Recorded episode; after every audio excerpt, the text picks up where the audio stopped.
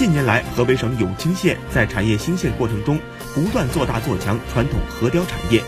截至目前，全县共有一千五百多家核雕企业和工坊，相关从业人员达到四万人。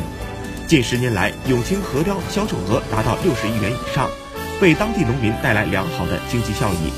核雕师傅介绍，做核雕讲究的就是心静功夫硬。核雕把艺术工艺传承与创新融于方寸之间。功夫如果不到家，就做不出好的作品。